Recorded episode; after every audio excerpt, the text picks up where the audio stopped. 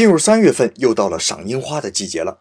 日本每年都会有几家公司专门监测樱花的状况，他们这可不是为了取悦赏樱花的人，而是通过对樱花标本数目的监测来判断季节变换的早晚以及对周边作物的影响。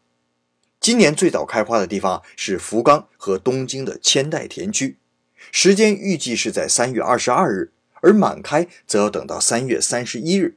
有赏樱花的朋友们还要提前做好准备哦。至于去哪里好呢？东京的上野公园肯定是最有名气的，不过人实在是太多了。